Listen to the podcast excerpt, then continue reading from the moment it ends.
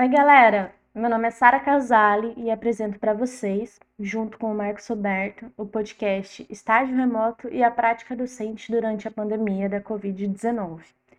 Este podcast irá contar com três episódios com reflexões acerca do que tem sido ser professor de sociologia e estar em formação durante este período tão turbulento que temos vivido. Isso mesmo, Sara. Como a Sara apresentou, eu sou o Marcos Roberto de Carvalho e esse podcast faz parte do nosso projeto para a disciplina de estágio 2 do curso de Ciências Sociais da UFMT. Com o modelo de ensino remoto, híbrido e agora recentemente com o retorno presencial das aulas nas escolas da rede estadual de Mato Grosso, surgiram vários desafios, tanto para os professores que já estão atuando, como também para nós, que estamos ainda em formação e é sobre isso que queremos discutir.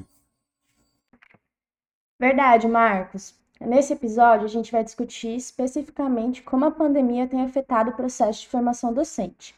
Para isso, a gente chamou o professor Alisson Cipriano, que vai comentar sua percepção como mestrando em sociologia, e na sequência, o nosso colega Lucas Nicoletti, que vai contar um pouquinho para a gente do que tem sido esse período para os estudantes de graduação, especificamente para quem está fazendo o estágio durante a pandemia.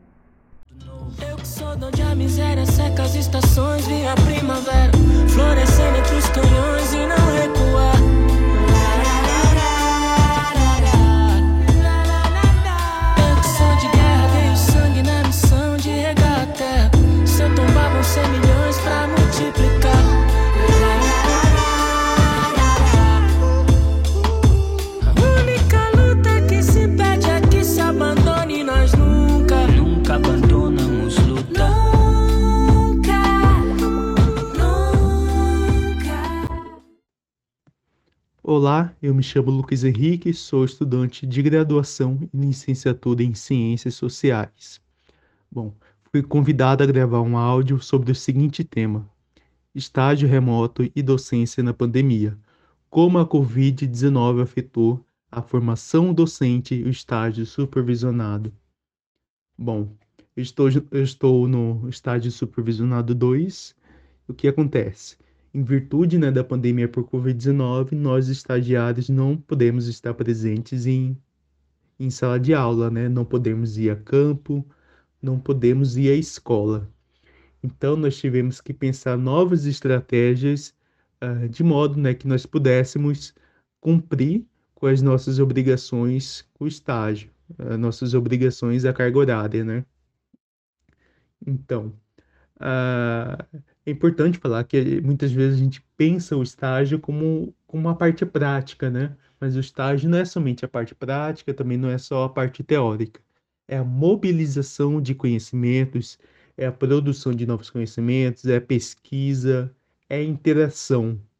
E a pandemia atrapalhou essa nossa interação, essa nossa convivência com o ambiente escolar, atrapalhou a gente ter uma visão, né, e um entendimento é, sobre o funcionamento de uma unidade escolar. Uh, apesar disso, né, uh, posso falar que de certa forma eu fui agraciado, né, porque eu tenho meu computador aqui em casa, então eu pude acompanhar as, as aulas remotas, né, do, do estágio. Uh, eu sei que muitos colegas não, não podem acompanhar, seja porque não tem computador, assiste a aula no celular, celular trava, ou em virtude né, da internet que fica caindo, desconectando. Então, de certa forma, eu sei que, que eu não fui tão prejudicado quanto outros colegas. Além disso, eu já, já, tive, uma, já tive uma experiência, né? Em sala de aula em virtude, porque eu participei do PIBID, né, que é o Programa Institucional de Bolsas de Iniciação Docência. Então já tive essa convivência na escola, já tive a oportunidade, né, de lecionar uma, é, algumas aulas juntamente com o é, supervisor.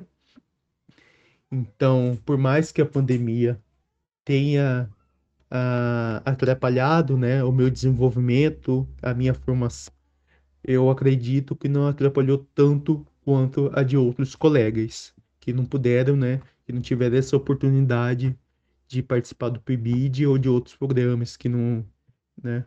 Então, de certa forma, uh, esse é um ponto a ser levado em consideração. Como aluno do, do mestrado, o, a questão do, do Covid fez com que a gente tenha experimentado uma, uma educação também à distância. No mestrado de Sociologia só teve dois dias de aula presencial, uma quinta e uma sexta-feira. E após isso, é, aconteceu a primeira morte por Covid no Brasil e a universidade, é, por um tempo, parou de funcionar tentando entender o cenário. O curso de Sociologia, em particular, teve uma atitude muito interessante. Em que aspecto eu digo isso? Porque ficou a cargo de cada curso, mediante o que o CAPES é, proporcionava, é, ofertar o mestrado. Muitos deles, mesmo em pandemia, pouco tempo depois já voltaram a ter aula.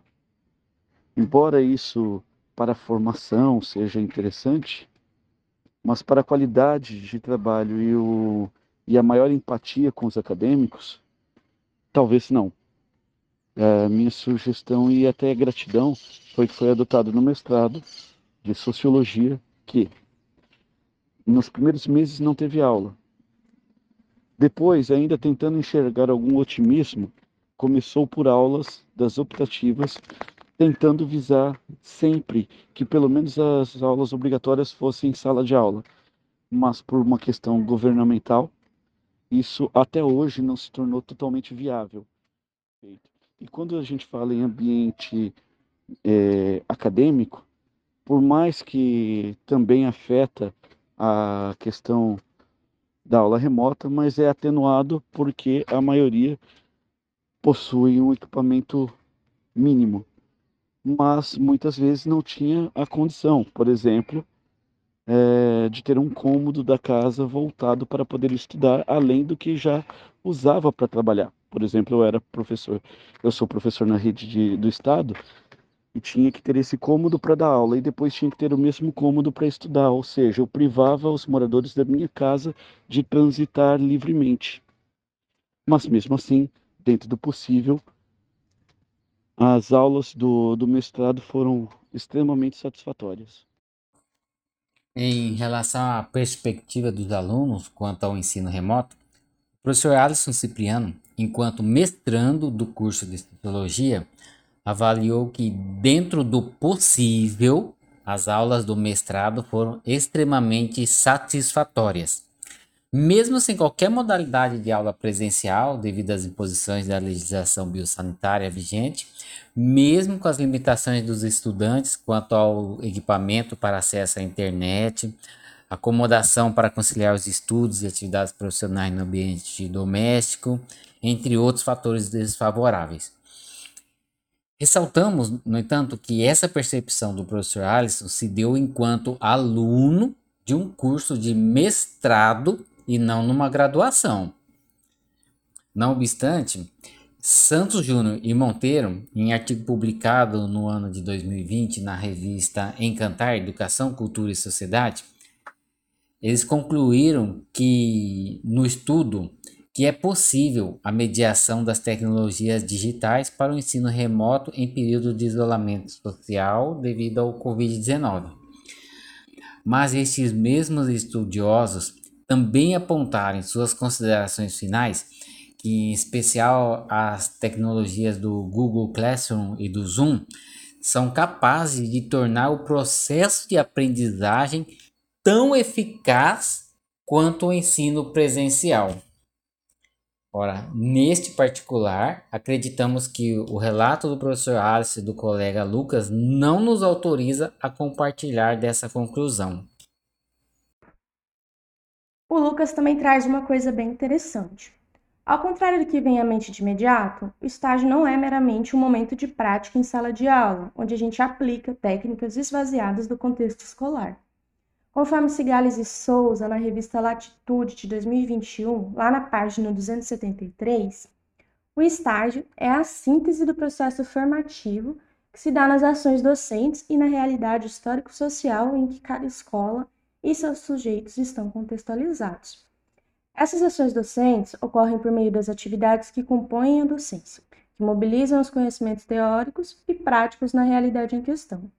Assim, o estágio é o encontro dos conhecimentos teóricos e práticos na ação docente em determinada realidade social e cultura escolar. Pensando assim, de certa maneira, o estágio pode condensar a praxis docente do estudante em formação. Durante a pandemia, ele possibilitou que pudéssemos aprofundar a percepção do estágio como um campo de pesquisa próprio da sociologia, abrindo possibilidade de desenvolver atividades mais ligadas à pesquisa e à formação. Contudo, como Lucas comenta a seguir, a escola é o espaço que provê subsídios para a pesquisa no campo de estágio e é nela que os conhecimentos mobilizados se relacionam dialeticamente com o contexto da comunidade escolar, formando o todo do que deve ser o estágio supervisionado. Então, por mais que eu já tive contato né, com, em sala de aula, já tive a oportunidade de lecionar algumas aulas pelo PIBID, uh, ah, ainda assim, né, eu sinto essa, essa necessidade dessa vivência em sala de aula, dessa interação, de estar ali no ambiente, interagindo com os alunos. Então, sem dúvidas nenhuma, a, pandemia, né, afetou a formação de todos. Ainda mais para aqueles que estão na primeira graduação, que estão ali no período do estágio, né? Até mesmo para a gente tentar uh, se reconhecer se é esse mesmo a profissão que eu quero seguir, se eu quero dar aula e tudo mais, para ver se eu me encaixo dentro do contexto educacional, dentro do contexto escolar, né? Então, a pandemia uh, impediu essa nossa vivência dentro de uma unidade escolar. Este é outro ponto para refletirmos. Como disse Cândido Gomes e outros autores num artigo publicado em 2020, na página 5, a pandemia patenteia as desigualdades verticais, enquanto situa as pessoas na horizontalidade de seres humanos iguais e vulneráveis, mais ou menos suscetíveis ao contágio, todos os mortais. Subdesenvolvimento, classe, casta, etnia e gênero são vetores da diferenciação social e da distribuição de direitos e deveres. Ao estabelecer o teletrabalho, as pessoas se dividem entre aquelas de status mais alto, que podem executá-las, e de status mais baixo, que não podem e mais se expõem, isto é, são candidatos mais prováveis à morte. Pois é, Sara. Pensando na realidade dos professores que já estão integrados na rede estadual, esse problema se intensifica mas isso fica para o próximo episódio. Até mais, galera! Até a próxima, pessoal! É com você que que tá acontecendo? Sentado no muro, conforto isento. Trabalha descaso, molhar sabunda, molhar o sabunda que tá aparecendo. Não é filme do Rambo, Brasil tá sangrando. Essa brisa não bate bala de veneno. Não é filme do Rambo, Brasil tá sangrando. Essa brisa não bate bala de veneno. Chama.